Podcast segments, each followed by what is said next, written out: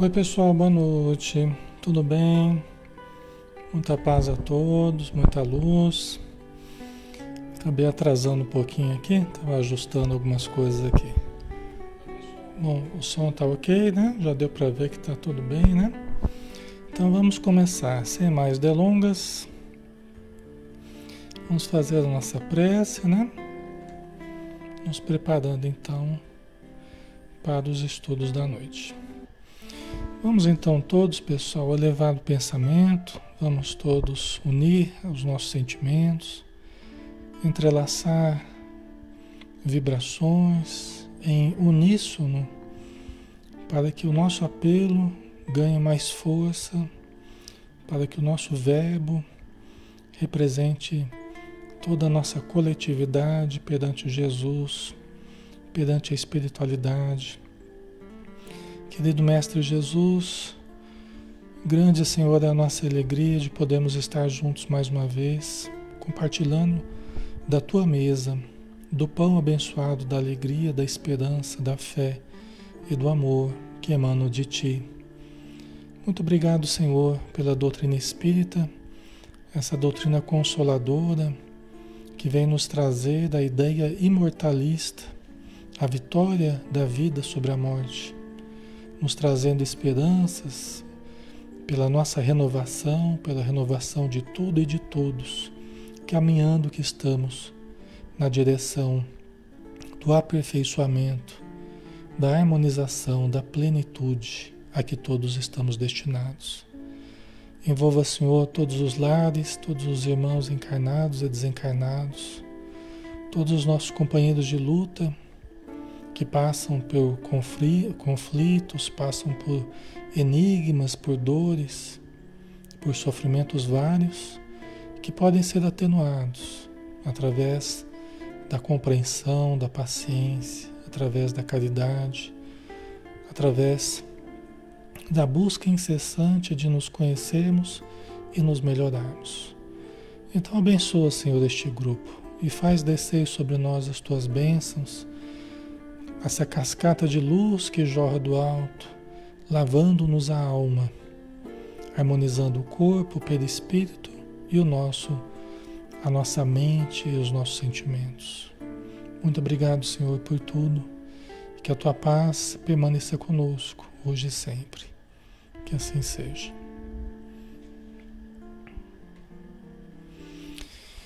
Noite a todos, pessoal. Sejam bem-vindos, tá? Um grande abraço em cada um de vocês.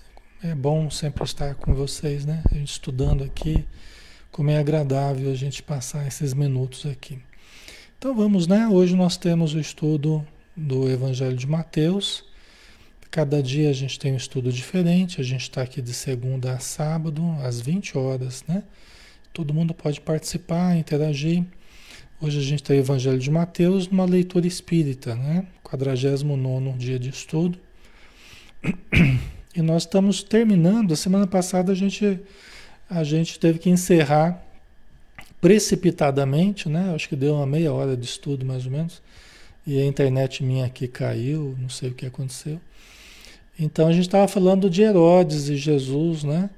De João Batista que, que estava reclamando, estava denunciando ali, né? A, a, a situação de Herodes, que era o rei da, da Galileia, Herodes o tetrarca, né? e estava, e estava ficando como um marido com, com a esposa do irmão dele, do Felipe, né? E aí o, o João Batista estava denunciando essa situação irregular, né? havia falado para ele que ele não podia fazer isso. Não era uma situação moral, né? Mas aí a, a Herodíades, né? Que, que era a cunhada dele, que estava ficando com ele, né, com Herodes, com Herodes, estava convivendo com ele, se relacionando com ele. Aí ela pediu a cabeça de João Batista, né? Aí a filha dela, Salomé, dançou a dança dos véus lá. E ele prometeu, Herodes prometeu que qualquer coisa que ela pedisse, ela pediu, é, orientada pela mãe, ela pediu a cabeça de João Batista. João Batista já estava preso, então nós estamos nesse momento, né? Aí a cabeça foi trazida num prato e entregue à moça, a Salomé, né? Que a levou a sua mãe. Vieram então os discípulos de João, pegaram o seu corpo e o sepultaram. Né? Eu estava falando, inclusive, que João Batista tinha seguidores, né? E, e aí em seguida eles foram anunciar o ocorrido a Jesus. Os seguidores de João Batista, vendo que ele havia falecido, né? Então eles foram, eles foram é, dizer para Jesus. Eu estava comentando com vocês, quando caiu a internet na semana passada, né? Que quando João Batista ainda estava preso, não tinha sido decapitado ainda, né? Ele perguntou, ele já começou a ouvir rumores, né? Ele começou a ouvir rumores de uma pessoa que estava fazendo alguns prodígios, né? Que estava anunciando o reino dos céus, tal. E aí ele conversou, os discípulos dele foram visitá-lo na cadeia e ele falou assim: Olha, pergunta para ele se é ele que havia de vir ou nós devemos esperar outro. Né? Ele falou para os discípulos dele. Né? Aí eles foram perguntar para Jesus. Ele falou, Olha, João Batista perguntou se você é aquele que havia de vir ou nós temos que esperar outro. Aí ele falou, Jesus falou, né, para os discípulos de João, pois fala para o João que os cegos vêm, os coxos andam, né, e a todos é, é pronunciado o, o reino dos céus, a, todo, a todos é, é, é divulgado, né, o reino dos céus. Tá? É bem bonita essa passagem. É, era a senha, né? Era a senha que eles iriam se entender né, através dessa senha aí. Né? Olha, diz para ele que os sinais já estão acontecendo. Os cegos vêm, os coxos andam, e a todos é proclamado o reino dos céus. Né? Bem bonito, né? E aí a gente tem, né? A, a Jesus, alguns dos discípulos de João Batista começando a seguir Jesus, né? E junto com outros que, que foram seguindo, né? Ok? Aí nós acabamos essa parte aqui, né? Que só tinha ficado um restinho por causa da semana passada que a gente teve que, que terminar antes, né? Aí nós temos ainda no capítulo 14 a primeira multiplicação dos pães. Primeira multiplicação dos pães. Né? Vamos lá, versículo 13 então. Jesus ouvindo isso, isso o quê? Que João Batista havia morrido. Né? Jesus, ouvindo isso, partiu dali de barco para um lugar deserto, afastado, porque eles estavam ali nas redondezas, né? Estavam ali na Galileia, às margens do lago de, de Genezaré, tal, né? Então, ouvindo isso, partiu dali de barco para um lugar deserto, afastado. Por que será, né? Interessante, né? Será que ele foi pensar um pouco? Foi orar? Né? Foi depois ele saber que João Batista havia, havia morrido. Interessante, né? Parece que ele se recolheu, né? Parece que Jesus se recolheu. É? Para meditar, para orar, para pensar o que fazer, né? A gente não sabe, né? Jesus, ouvindo isso, partiu dali de barco para um lugar deserto, afastado. Assim que as multidões o souberam, que ele foi sozinho, né? Interessante, né? Ele foi sozinho, porque às vezes ele queria meditar e queria orar, e ele então ia sozinho para algumas regiões desérticas, né? Às vezes à noite, né? no final do dia, ele se recolhia, né? né? Então, assim que as multidões o souberam, vieram da cidade seguindo-o a pé. Assim que desembarcou, viu uma grande multidão e, tomado de compaixão, curou os seus doentes. É interessante, né? Jesus, quando ele começou a ser, a ser conhecido, né? É, pelas curas que estava fazendo, né? Pela, pelo que ele estava dizendo, uma verdadeira multidão seguia ele para todo lado, né? E ele, com muita compaixão, acabava sempre curando as pessoas, né? Interessante a gente lembrar, né, que ele foi para Nazaré, ele foi para Nazaré, e quase nenhuma cura ele, ele fez lá em Nazaré, que era a cidade dele. Aí quando ele falou, né? Que não há profeta sem honra a não ser na sua própria casa, né? Santo de, santo de casa não faz milagre, né? Por causa da falta de fé deles. Ficou bem claro no, no, no Evangelho, né? Ficou bem claro. Mas assim que ele desembarcou, né? Porque ele estava nas imediações do lago lá, ele desembarcou e uma verdadeira multidão já estava esperando ele. E ele, tomado de compaixão, a compaixão, ela antecede a caridade, né? a piedade, a compaixão. Né? Quando a gente se compadece. Não pode ser aquele, aquele compadecer é, estéreo, né? aquele que a gente só sofre pelo sofrimento dos outros, mas não faz nada para ajudar. Né? Jesus não era assim. Né? Ele se compadecia e se movia no sentido de ajudar. Né? Não era aquela coisa improdutiva, né? aquela compaixão improdutiva, aquela piedade improdutiva. Né? Ele já se movia. É bem o que fala no Evangelho segundo o Espiritismo, né? A piedade é a mãe da caridade. Né? Quer dizer, ela antecede a caridade. Ela, né? Ela nos predispõe à caridade. Quando a gente se compadece, né? quando a gente se compadece, a gente se predispõe à caridade. Né? Se a gente vê alguém com necessidade, a gente se condói. E aí isso deve nos mover a ajudar. Senão a gente só viu e não fez nada, né? A gente só se compadeceu, mas não fez nada. Alexandre, mas nem sempre dá para a gente fazer. Nem sempre dá para a gente fazer alguma coisa. Sempre dá para a gente fazer algo, nem que seja uma prece pela pessoa. Sempre dá para a gente fazer algo. É? Nem que seja uma prece. Aliás, o que é bastante interessante né, da gente fazer. Às vezes é possível ajudar materialmente, às vezes um socorro, às vezes uma conversa, né? Às vezes um abraço, né? Alguém que, que haja essa possibilidade da gente dar um abraço, né? Não agora, né? Mas em, em outro momento, né? Não é, pessoal? Então é uma piedade, é um compadecer, uma compaixão mais produtiva, né? Não improdutiva.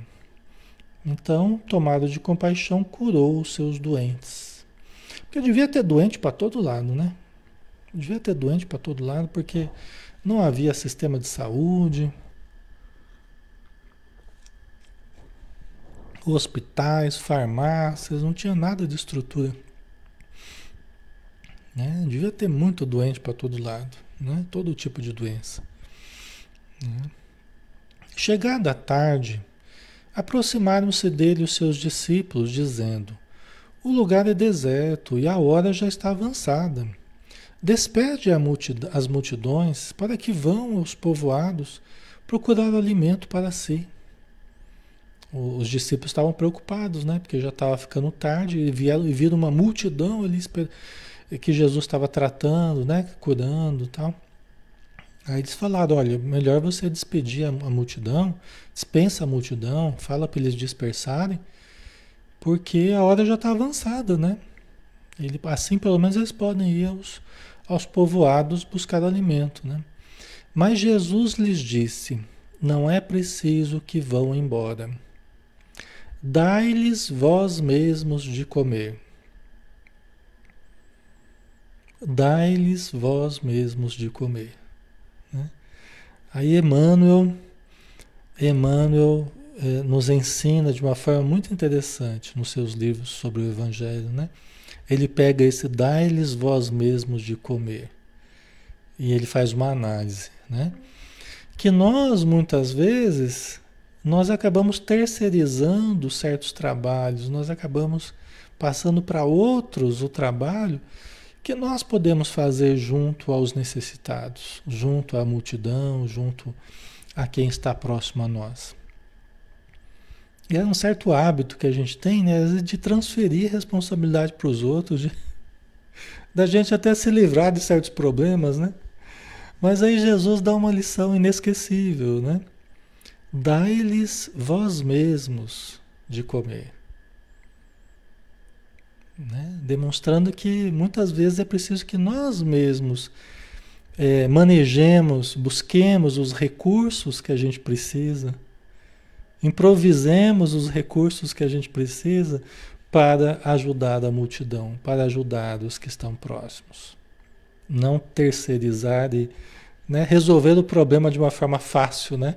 Ah, dispersa a multidão para. Né? É, é, compreensível, né? Nós talvez pensaríamos da mesma forma que os discípulos estavam pensando, né? Até porque a gente olha ao redor, aquele deserto, tá? só que Jesus não estava pobre de recursos, Deus não está pobre de recursos, né? Deus não está pobre de recursos. E Jesus, com a segurança, olha o espírito seguro, né? Olha o espírito seguro, que sabe o que está fazendo, né? Os discípulos eram inseguros, porque eles não entendiam direito, às vezes, o que Jesus estava fazendo, até o poder que Jesus tinha, eles não entendiam ainda, né? É através desses fenômenos aí que eles foram entendendo, né? Mas Jesus seguro, né? Dá-lhes vós mesmos de comer. Chama a responsabilidade para vocês, né? Façam a parte que, que cabe a vocês. E foi importante, né? Porque eles acabaram aprendendo uma lição bem interessante. Na sequência aqui a gente vai ver, né? Ao que os discípulos responderam: Só temos aqui cinco pães e dois peixes. Né?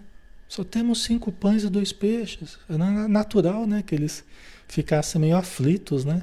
É o que a gente estava falando ontem, né? A questão das emoções, como é que a gente lida para resolver os problemas, né? Como é que a gente lida com as emoções tal. É, só temos cinco pães e dois peixes, né? Muito pouco. Disse Jesus: Trazei-os aqui. Né? Em outros evangelhos a gente vê, né? É, Jesus perguntando: Que tendes? Que tendes, né?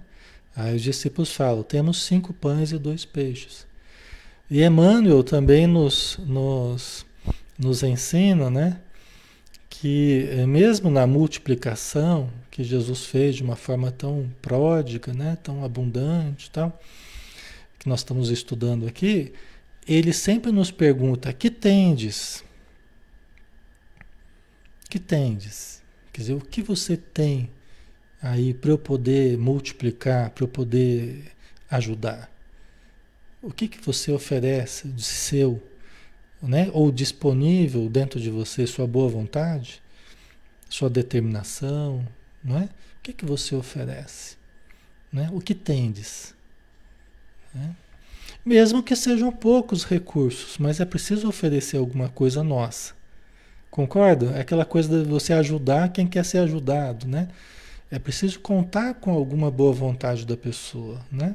As pessoas que buscam os estudos, as pessoas que buscam a casa espírita, as pessoas que buscam a oração, que buscam a leitura, elas estão às vezes com dificuldade, mas elas estão fornecendo alguma coisa de si mesmas. E em cima dessa alguma coisa é possível multiplicar. E com Jesus, esse pouquinho ele vira muito, como a gente vai ver aqui. Né? Tá dando para ouvir e ver direitinho, pessoal? Ok. Parece que deu uma paradinha aqui. Deixa eu ver. Os comentários parece que deram uma paradinha aqui. Estou dando uma ajeitada. Deixa eu ver se está se tá normal aqui. É, parece que não está muito normal não, né? Deu uma paradinha aqui. Ok, é, acho que tá, agora voltou. Tá. Então vamos lá. Então trazei-os aqui, né? Os recursos, os cinco pães e dois peixes. E a multidão era grande, hein? Multidão não era, não era coisa pouca, não. Não era pequena, não. E tendo mandado que as multidões se acomodassem na grama, tomou os cinco pães e os dois peixes, elevou os olhos ao céu e abençoou. Em seguida, partindo os pães, deu-os aos discípulos, e os discípulos as multidões. Né? Diz até que tem em outros evangelhos a gente vê é, Jesus pedindo para eles se agruparem, né? a multidão se agrupar em grupos, né? fazer pequenos grupos. Né? Então, uma organização ali, né? talvez para facilitar, né? É, é, demonstrando que sempre diante da multidão nós vamos ter que ter uma certa organização, né? para que os recursos sejam bem aproveitados. Né? E aí ele levou os olhos ao céu e abençoou. Em seguida, partindo os pães, deu-os aos discípulos e os discípulos às multidões. Né? A Heloísa está falando, essa passagem não é uma metáfora, não, né? É, olha, eu já fiz esse questionamento, assim, há muito tempo que a gente, que a gente ouve falar dela, eu já, já pensei muito a respeito disso. Né? Já pensei, pô, isso aí deve ser uma metáfora. Né? Hoje eu acho que não. Hoje eu acho que não. Né?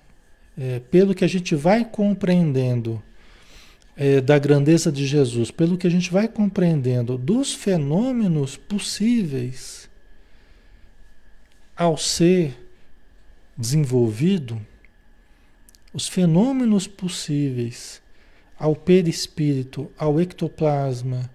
Aí a gente vai vendo, eu digo os fenômenos porque porque aqui no caso, né, a multiplicação dos pães e dos peixes, ela seria um fenômeno de transporte, que é um fenômeno conhecido no espiritismo, muito estudado já por é, Friedrich Zollner, né, que foi um físico alemão, que ele se deteu especificamente nos estudos da, do transporte. Tá? E tem livro a respeito disso. Friedrich Zollner. Né? Vocês podem até procurar, acho que tem, tem PDF, eu acho. Né? É, é, o estudo profundo, minucioso ali, eles chamavam autoridades da época para participar das, das sessões de transporte e tal, que é o aparecimento de objetos, de flores, de qualquer coisa ali, aparecia ou desaparecia do ambiente. Então, tudo leva a crer que foi um fenômeno de transporte.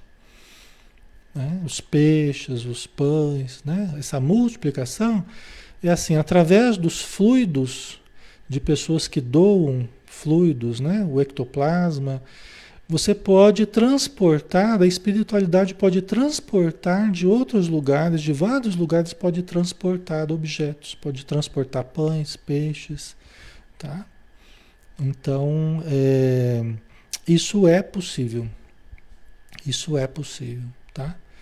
É interessante a pergunta da Heloísa, né? Eu estava até aguardando vocês perguntarem é, é, a respeito disso, né? Porque é, é, realmente é fantástico, né? É impressionante. Assim como outros fenômenos que Jesus fez. Né? Então, todos os fenômenos que ele fez, a gente sabe que os Espíritos falam que eles têm relação com o estudo do perispírito, que é o corpo do espírito, e tem relação com o ectoplasma, que é essa energia intermediária. Através do estudo do perispírito e através do ectoplasma, do estudo do ectoplasma, nós vamos entender um monte de fenômenos que ocorreram na história, inclusive com Jesus, inclusive atualmente.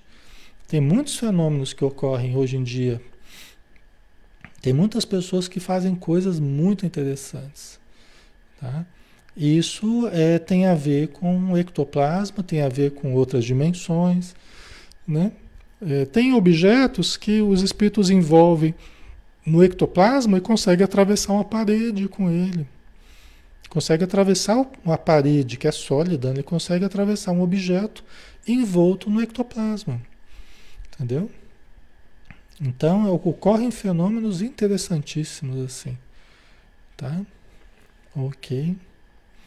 A Mônica Jerko, como acontece esse fenômeno de transporte? Então seria isso que eu falei. Eles, eles por exemplo, tem no livro do, do André Luiz, nos Domínios da Mediunidade, o que que eles, o que que eles explicam? Tem um capítulo lá só sobre uma reunião de materialização. Aí nessa reunião, o que, que eles fazem num certo momento?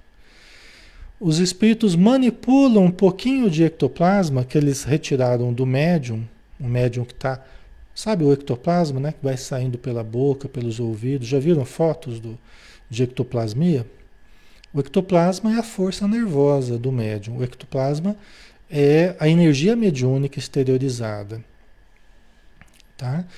Então eles pegam um pouquinho do ectoplasma do médium e eles, por exemplo, eles passam o ectoplasma no, no, nas mãos dos espíritos, né? Os espíritos pegam um pouquinho de ectoplasma e aí eles colhem lá fora com a mão, com o ectoplasma, eles colhem uma flor. Eles conseguem retirar a flor do, do, do pezinho onde ela estava e trazem para dentro da, da, da casa onde eles estavam fazendo a reunião. Vocês entendem? Então, através daquele ectoplasma, um pouquinho que eles manipularam de ectoplasma, eles conseguem retirar a flor, atravessar a parede sólida ali, passa por outra dimensão, né? Eles envolvem nessa energia e atravessa, é, passa através de uma outra dimensão. É muito interessante isso, sabe? Tem vários fenômenos assim. Então aí a gente começa a analisar até Jesus de uma forma diferente. Que a gente antes achava que era uma metáfora, que era uma imagem, que era um simbolismo, mas não é não. Não que não possa existir simbolismo né, na, na, nas histórias que envolvem Jesus, mas são fenômenos possíveis, são fenômenos estudados já. Entendeu? E aí a gente vê a grandiosidade de Jesus, né? Que conhecia toda essa ciência da alma, né? Toda a nossa ciência material, espiritual. Jesus era fantástico, era um, um ser muito, muito além da nossa capacidade, né? Então é bem interessante. Tem, tem, tem várias coisas que podem ocorrer através do ectoplasma. Ele pode mudar das moléculas, por exemplo, da água. A gente fala para colocar um copinho de um d'água aí, né? Uma jarra. Os espíritos podem alterar, com o ectoplasma, eles podem alterar as moléculas da água. Pode fazer ficar grosso isso aqui. O Chico Xavier fazia. Às vezes ele juntava lá um copo de água fria com um copo de água quente, água normal. Né? Eu tenho um relato de uma pessoa que conviveu com o Chico que acontecia isso. Aí virava um caldo grosso, que era um remédio. Falava, agora toma, minha irmã. Ela tomava lá. E ela ficou super bem, tal, estava precisando, né? Mas é através do ectoplasma. Né? Esses fenômenos físicos sempre têm relação com o ectoplasma. Tá? Então há uma alteração molecular, uma redução de peso. Por exemplo, os espíritos levantavam as mesas. Na época do início do espiritismo, não levantavam as mesas? Chamadas as mesas girantes, né? lá na França, Paris, nos salões alegres de, de Paris, as mesas começavam a se levantar havia uma diminuição do peso, né? Tem pessoas que conseguiam levitar, né? Isso é uma redução do peso. Envoltos no ectoplasma é possível um, um sem número de, de, de fenômenos assim, tá? Ok, pessoal?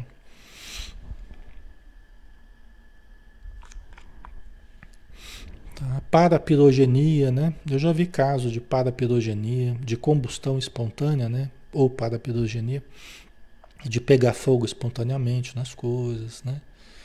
Então tudo isso é produzido pelo, pelo ectoplasma, né? Tá? Então aquele partiu os pães e começou a dar às multidões, né? E não acabava, né? E o pão e o peixe lá não acabava, né? Todos comeram e ficaram saciados e ainda recolheram doze cestos cheios de, dos pedaços que sobraram. Ora, os que comeram eram cerca de cinco mil homens, sem contar mulheres e crianças, e não está só nesse evangelho. Vocês procurarem, vocês vão encontrar no, em outros evangelhos também, né? demonstrando que não foi só Mateus que relatou isso aí. Havia uma lembrança nos outros também, chamou a atenção dos outros também, né? Os que comeram eram cerca de 5 mil homens, sem contar mulheres e crianças. Imagina quanta gente, né? A gente não dá para saber se essa conta aqui é, não é exata, né? É difícil dizer, né? Mas, né? É interessante, né? É bem interessante. Dentro do Espiritismo, a gente estuda todos esses fenômenos, né? A gente estuda todos esses fenômenos. É, e a gente vai aprendendo dentro do Espiritismo a, a compreender os fenômenos, a compreender a relação com os espíritos. Nem sempre a gente vai presenciar todos os fenômenos. É difícil você conseguir presenciar todos os fenômenos possíveis. Então não dá para a gente acreditar só no que a gente vê. A gente não falava sobre a fé esses dias atrás, que a gente acredita num monte de coisa que a gente não vê. E a gente acredita, a gente usa a fé o tempo todo. A gente acredita num monte de coisa que a gente não vê.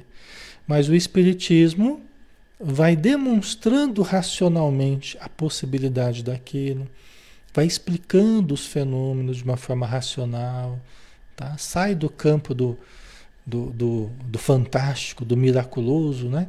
e entra no campo da razão, da ciência, mesmo que seja uma ciência do espírito. Né? Tá? Então nós já, já acreditamos num monte de coisa que a gente não vê, o próprio ar a gente não está vendo aqui.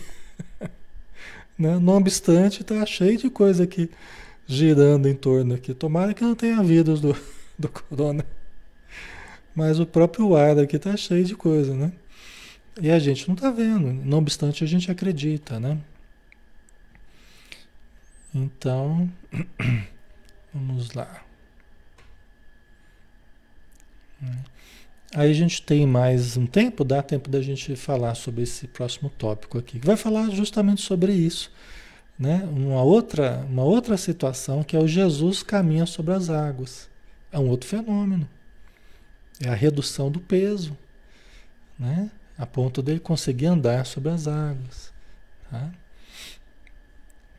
Logo em seguida, ó, logo em seguida, hein? Acabou de fazer a multiplicação lá Logo em seguida, forçou os discípulos a embarcar e aguardá-lo na outra margem, até que ele despedisse as multidões. Porque ele ficava, né?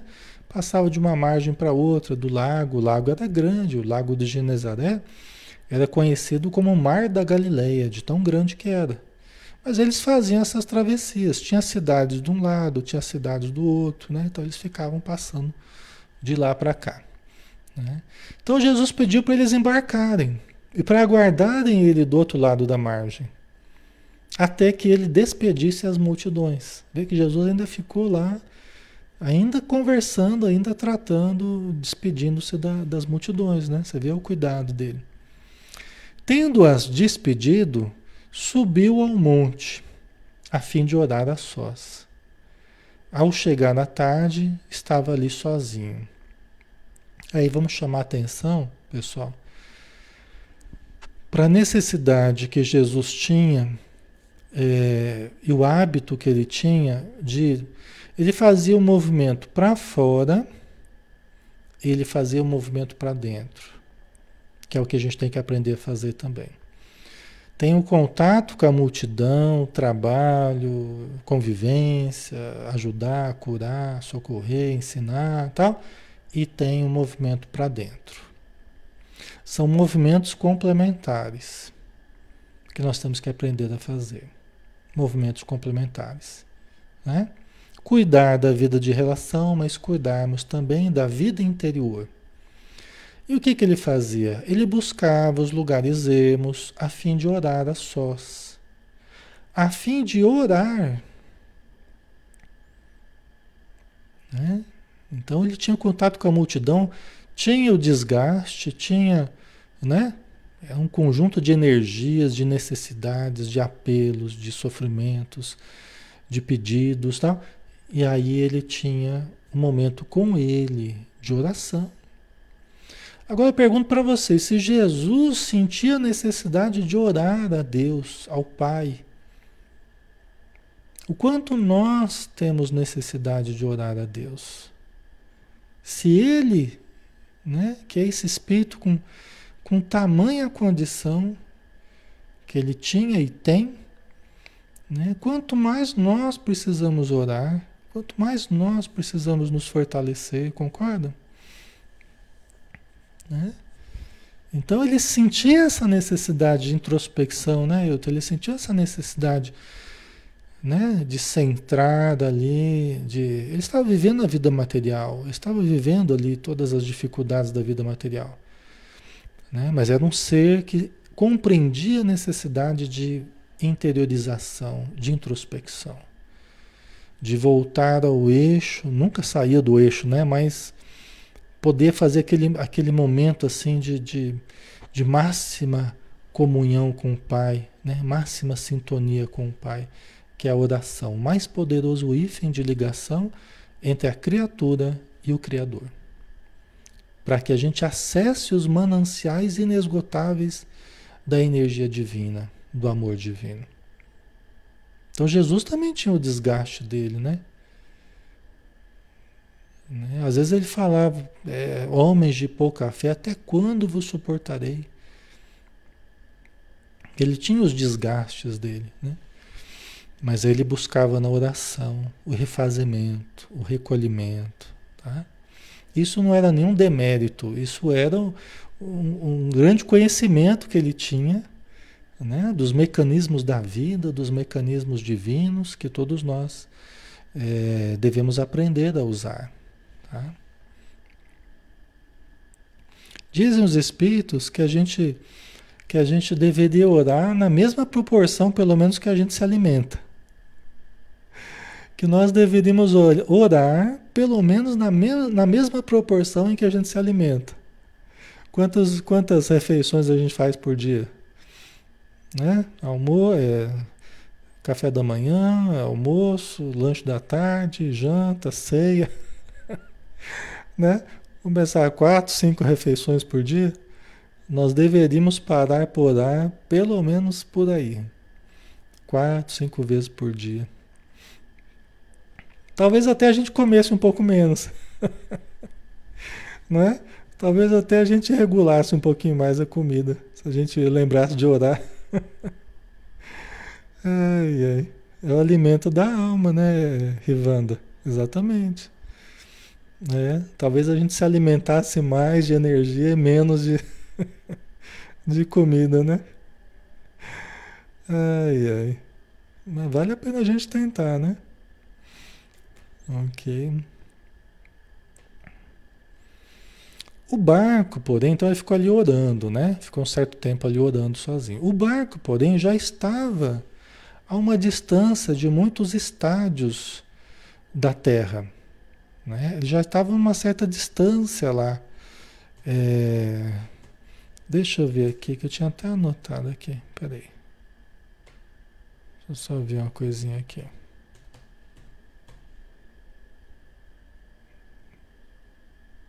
Eu tinha até anotado aqui. Deixa eu ver aqui.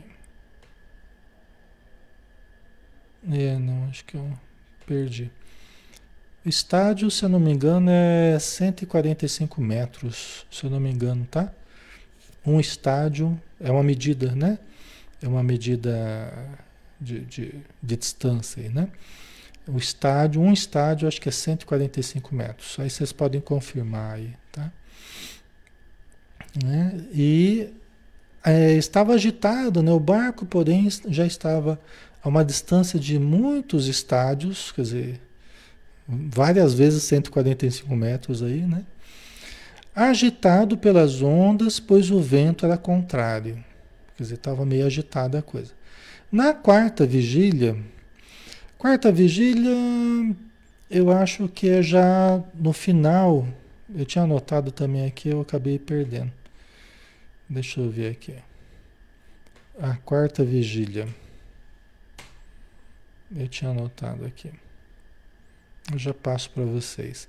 É uma divisão que eles faziam de, de do, durante a noite, né? Nas vigílias, que é, isso vem da vigília dos soldados, né? Das vigílias durante a noite. Então vamos lá. A, a, a primeira vigília, primeira vigília seria das 18 às 21. Seria a primeira vigília. Segunda vigília das 21 às 24. Tá? Das 9 às, à meia-noite, né? Das 21 às 24. Terceira vigília das 24 às 3 da manhã. E a quarta vigília das 3 às 6 da manhã. Seria a quarta vigília, tá? Que é justamente a que a gente está vendo aqui, né? Então, na quarta vigília da noite, né? Já bem de madrugada, né?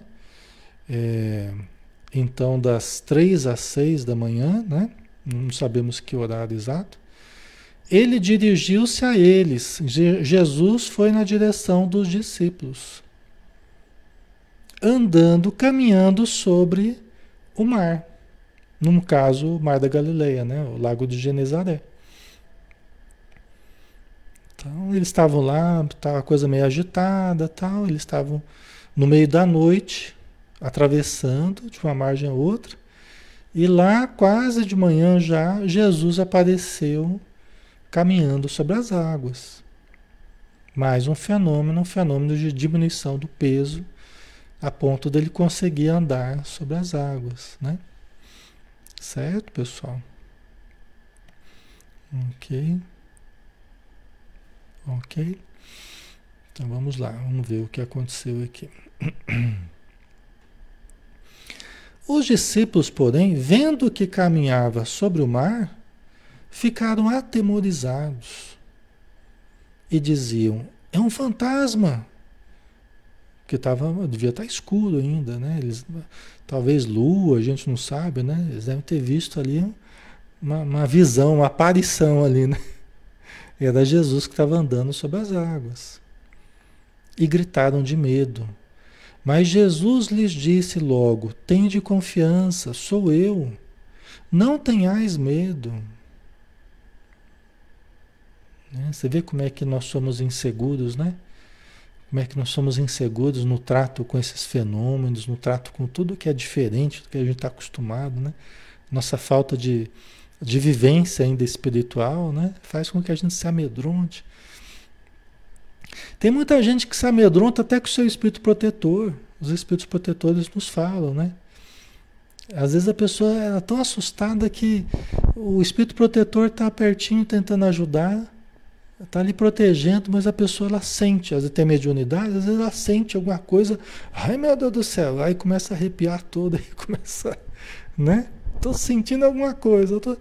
e acha até que é um obsessor, que é... mas é muitas vezes é um espírito protetor que está perto da pessoa, está tentando ajudar, mas a pessoa tem percepção, né? Tem gente que, que meio que afasta, que quer que afaste tudo, né? É, é espírito obsessor, é protetor, não quer saber de. É, os espíritos protetores têm, têm dificuldade às vezes, porque a pessoa ela quer, ela fica com medo de tudo, né? É, é natural, né? É natural.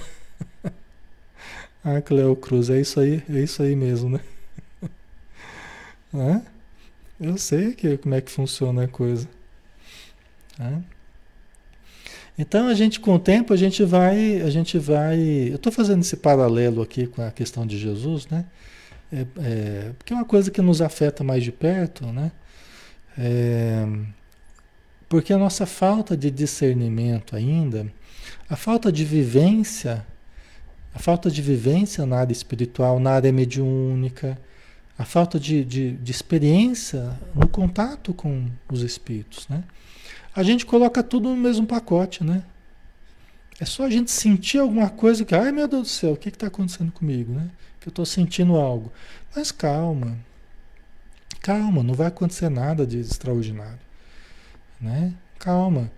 A primeira condição da nossa diante de alguma sensação diferente, percepção diferente, é tentar identificar o que, que eu estou percebendo, o que, que é isso que eu estou sentindo. Que sintoma é esse que eu estou sentindo, que eu estou percebendo? Que impressão é essa que eu estou sentindo? Entendeu? Então, a primeira coisa que o médium precisa aprender é ter equilíbrio emocional. Porque senão as próprias emoções do médium, elas atrapalham a vivência mediúnica, atrapalham as percepções mediúnicas.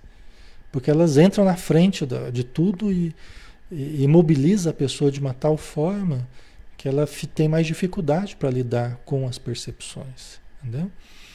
Certo? É natural que a gente tenha medo, é natural que a gente seja inexperiente nessa área, é natural, tudo isso é perfeitamente compreensível, né? Mas eu estou falando só para a gente já ir percebendo e já ficar isso na nossa mente. Se acontecer de eu sentir alguma coisa, às vezes fazendo uma prece, ou às vezes estou estudando e sinto, às vezes alguém coloca a mão assim, sente, ai meu Deus do céu. às vezes é o seu espírito protetor que está dizendo, ó, eu estou aqui junto com você. Eles vão usando algum sinal para a gente associar o sinal à presença deles.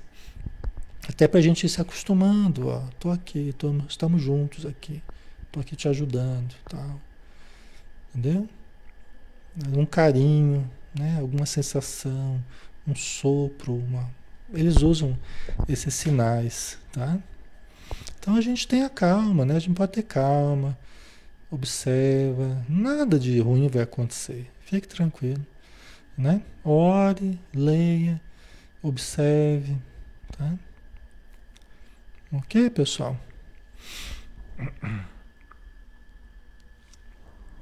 A Elisete Cruz, né? O que não, conhece, o que não conhecemos, nos sentimos inseguros, né? A gente sente medo, exatamente. Por isso que o conhecimento é tão importante. Vai desfazendo muito da insegurança, muito do medo que advém do desconhecido mesmo, né? Quanto mais a gente conhecer, é mais fácil a gente lidar com as emoções, né? Então os discípulos, imagina, com, eles não sabiam o que, que Jesus era capaz de fazer, né? Eles não. Eles estavam conhecendo, né? Cada coisa que acontecia era um aprendizado novo, né? Na hora que eles viram aquele fantasma lá, não era fantasma, mas era Jesus no meio da madrugada andando sobre as águas. Se a gente visse isso, como é que a gente ficaria? Né? A gente ia ficar assustado também. Meu Deus do céu, o que está acontecendo? Né?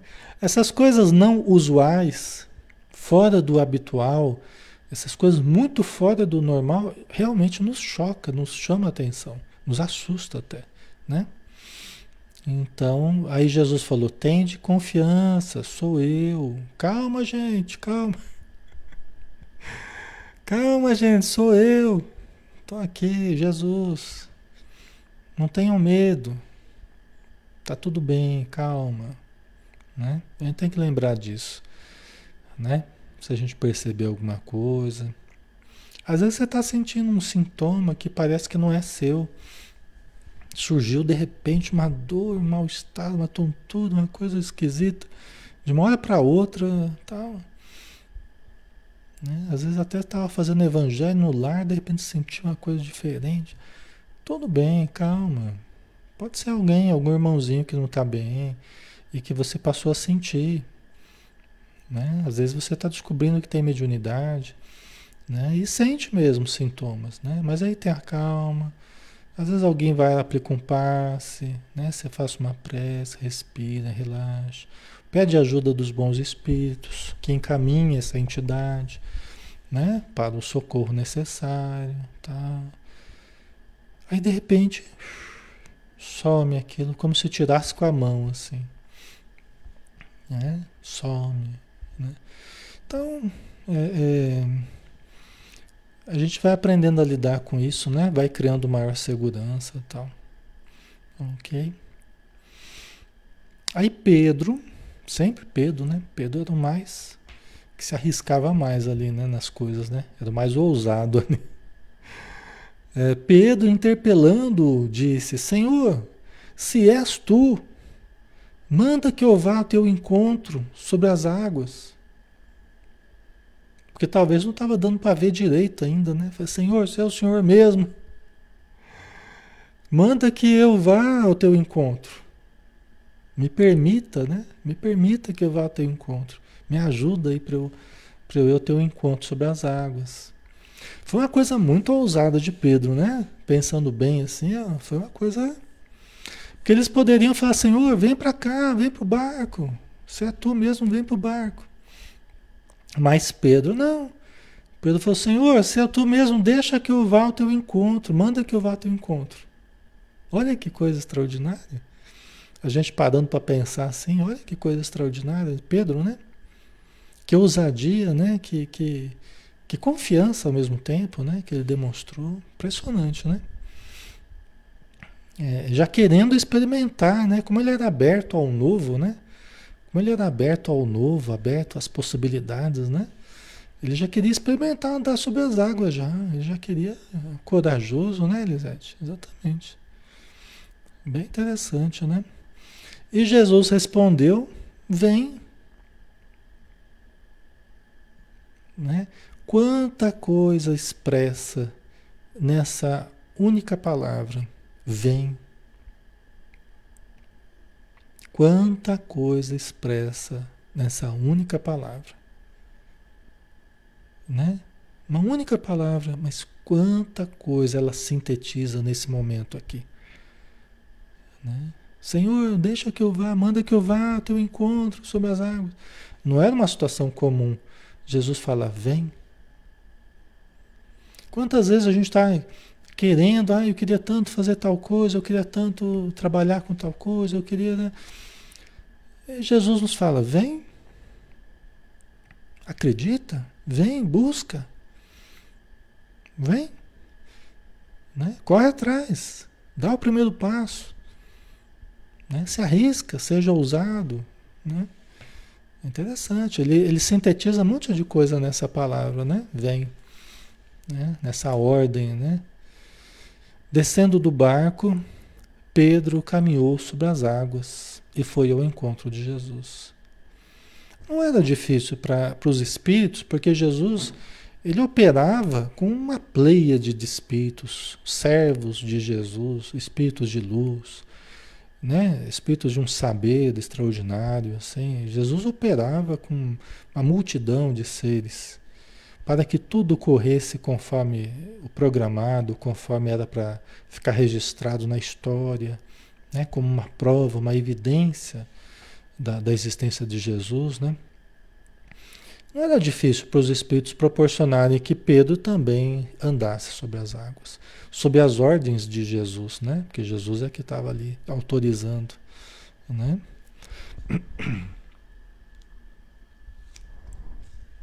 Interessante, né? E Pedro, descendo do barco, quer dizer, tinha que acreditar muito mesmo em Jesus, né? Já estavam acreditando, né? Porque estavam vendo coisas maravilhosas, né? Jesus tinha acabado de multiplicar pães e peixes lá e, né? E, então eles estavam, eles estavam vendo que havia alguma coisa muito diferente em Jesus, né? Descendo do barco, Pedro caminhou sobre as águas e foi ao encontro de Jesus. Né? Uma imagem muito bonita, né? Mas, sentindo o vento, ficou com medo. Que estava aquela coisa meio agitada, tal, né? E começando a afundar, gritou: Senhor, salva-me! Jesus estendeu a mão prontamente e o segurou, repreendendo-o. Homem fraco na fé, por que duvidaste? Né? É, né, então dá, dá para a gente entender, né? Quer dizer, mesmo com toda a ajuda, mesmo com toda. Tem uma parte que é nossa. Né? É aquilo que Emmanuel fala, que tendes, né? O que, que vocês têm aí? O que, que vocês oferecem? Enquanto ele estava acreditando, foi tudo bem. Quando ele começou a duvidar, quando ele começou a vacilar na fé, aí, mesmo com toda ajuda, mesmo com todo amparo, aí nós nos arrojamos aos precipícios, né? E aquilo que a gente estava falando outro dia, a matéria-prima dos espíritos poderem nos ajudar, para os espíritos poderem nos ajudar, é a nossa confiança. É a grande matéria-prima que nós oferecemos de nós para eles nos ajudarem. É a confiança. É a confiança. Nunca partir da desconfiança, da ajuda do alto, da ajuda divina, de Jesus, da espiritualidade, né? É, porque senão a gente vacila, Ai, Senhor, eu acredito, mas ajuda a minha incredulidade, né? A gente acredita desacreditando, a gente acredita duvidando, e não é aquela fé incondicional, não é aquela fé robusta, aquela fé sólida, né? É aquela fé ainda vacilante, aquela fé que, olha, acredita, depois desacredita, acredita desacreditando, né? Então, quando nós acreditamos de fato, exercitando essa fé robusta, nós acionamos um poder incrível, nós acionamos um poder incrível que todos temos. Inclusive de andar sobre as águas, de fazer muitas coisas que Jesus fez. Mas é preciso que tenhamos fé. Né? Todos nós estamos em busca de ter uma fé mais né? mais robusta, mais segura, mais. Né? É, o Cássio colocou o grão de mostarda, né? Exatamente. Se tivesses fé do tamanho de um grão de mostarda, dirias a este morro, desloca-te daqui para ali, e ele se deslocaria. Né? Exatamente. É. Então é a lição para a gente acreditar mesmo, não ficar duvidando, né? Não ficar vacilando na fé. Acredite, aquilo que você usa, as frases de autossugestão da saúde, eu estou em plena saúde. Né? Eu estou protegido, a presença divina está em mim, me guia e me protege. Né? Eu durmo bem todas as noites, eu estou em paz. Né? Então, assim, essas frases positivas, quando ditas com confiança plena, né? a certeza, né? tudo aquilo que pedides ao Pai em estado de oração, crendo que recebereis, vos será concedido. Tudo aquilo que pedides ao Pai em estado de oração, crendo que recebereis, vos será concedido. Né? Então, é um exercício que a gente precisa fazer, né?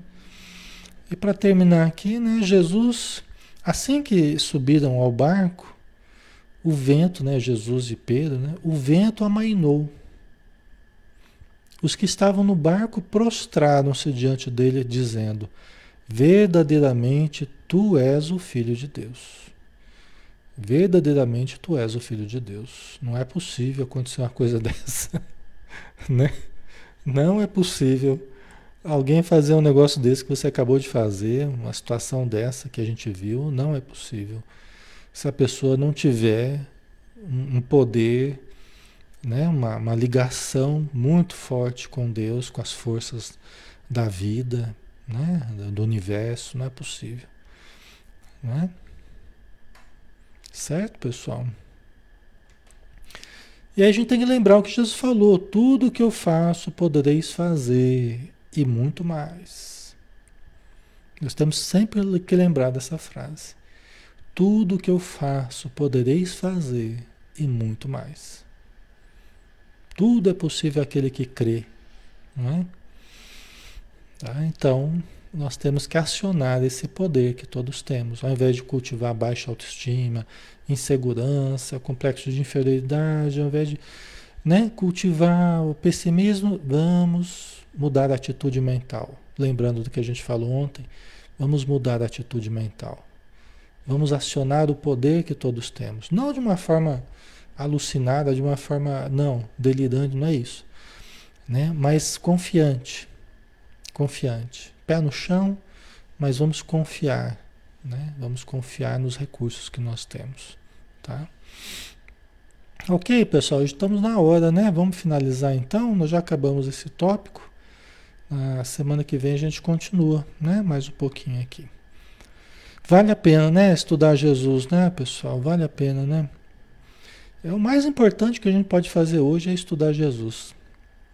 Esse referencial que a gente encontra nos evangelhos, né? Na história dele, nas, nessas situações, é tudo que a gente precisa para gente, a gente se estruturar bem. Né? Então vamos, vamos aproveitar. Tá? Então vamos fazer a prece, né? convidando a todos novamente para juntos recebermos mais uma vez esse influxo energético que a espiritualidade nos proporciona, os espíritos que nos visitaram nos nossos lares, que estão nos nossos lares, estão nos aplicando passes, estão fluidificando a água, estão fluidificando o ambiente em que nos encontramos, para que o suave perfume do teu Evangelho, Senhor, impregne nas paredes, no ar, nas roupas, nos móveis, nos corpos em todos aqueles que estão no lar, na casa, que fazem parte da família, e os vizinhos também. Se estamos no apartamento, que todo o prédio se ilumine. Se estamos numa casa, que toda a quadra se ilumine. Que as imediações recebam a tua luz, que os necessitados sejam amparados. Porque o amor, a caridade se baseia na fraternidade na cooperação, no auxílio mútuo e que possamos auxiliar, devolvendo à vida tudo que recebemos da vida, de recursos divinos. Muito obrigado por tudo, Senhor. Que a tua paz permaneça nos nossos corações e que nós possamos permanecer contigo, hoje e sempre. Que assim seja. Muito obrigado, pessoal. Obrigado pela presença de vocês, tá? Um grande abraço. Amanhã a gente está junto no livro Ação e Reação de André Luiz, tá? Às 20 horas novamente, tá? Um abração, pessoal. Fiquem com Deus.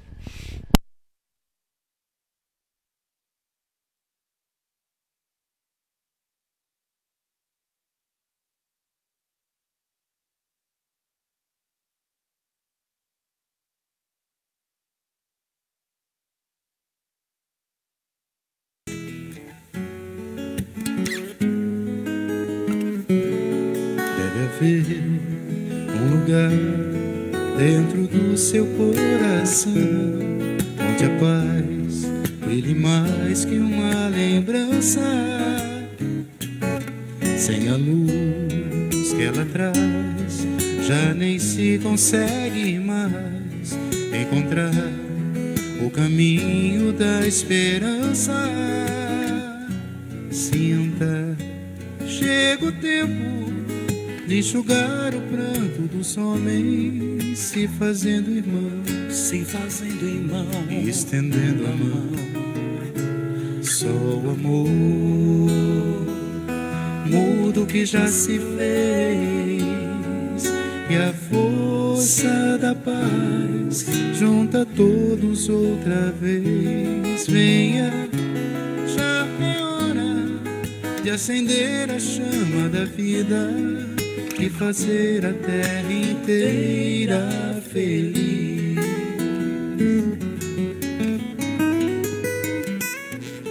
Se você for capaz de soltar a sua voz pelo ar, como prece de criança, deve então começar. Outros vão te acompanhar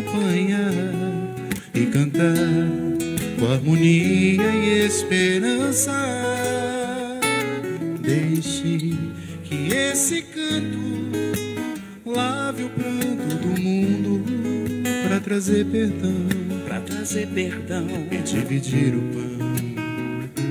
Só o amor muda o que já se fez e a força da paz junta todos outra vez. Venha, já é hora de acender a chama da vida e fazer a terra inteira feliz.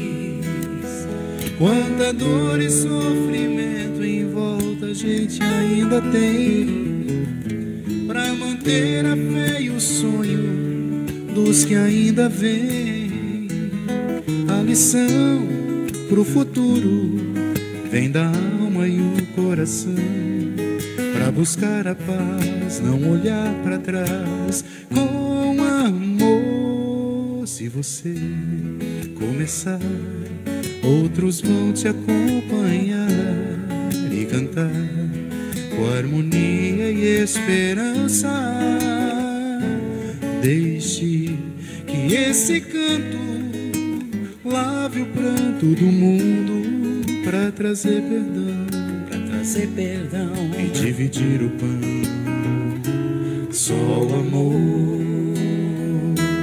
mudo que já se fez e a força da paz junta todos outra vez. Venha, já é hora de acender a chama da vida e fazer a terra inteira feliz.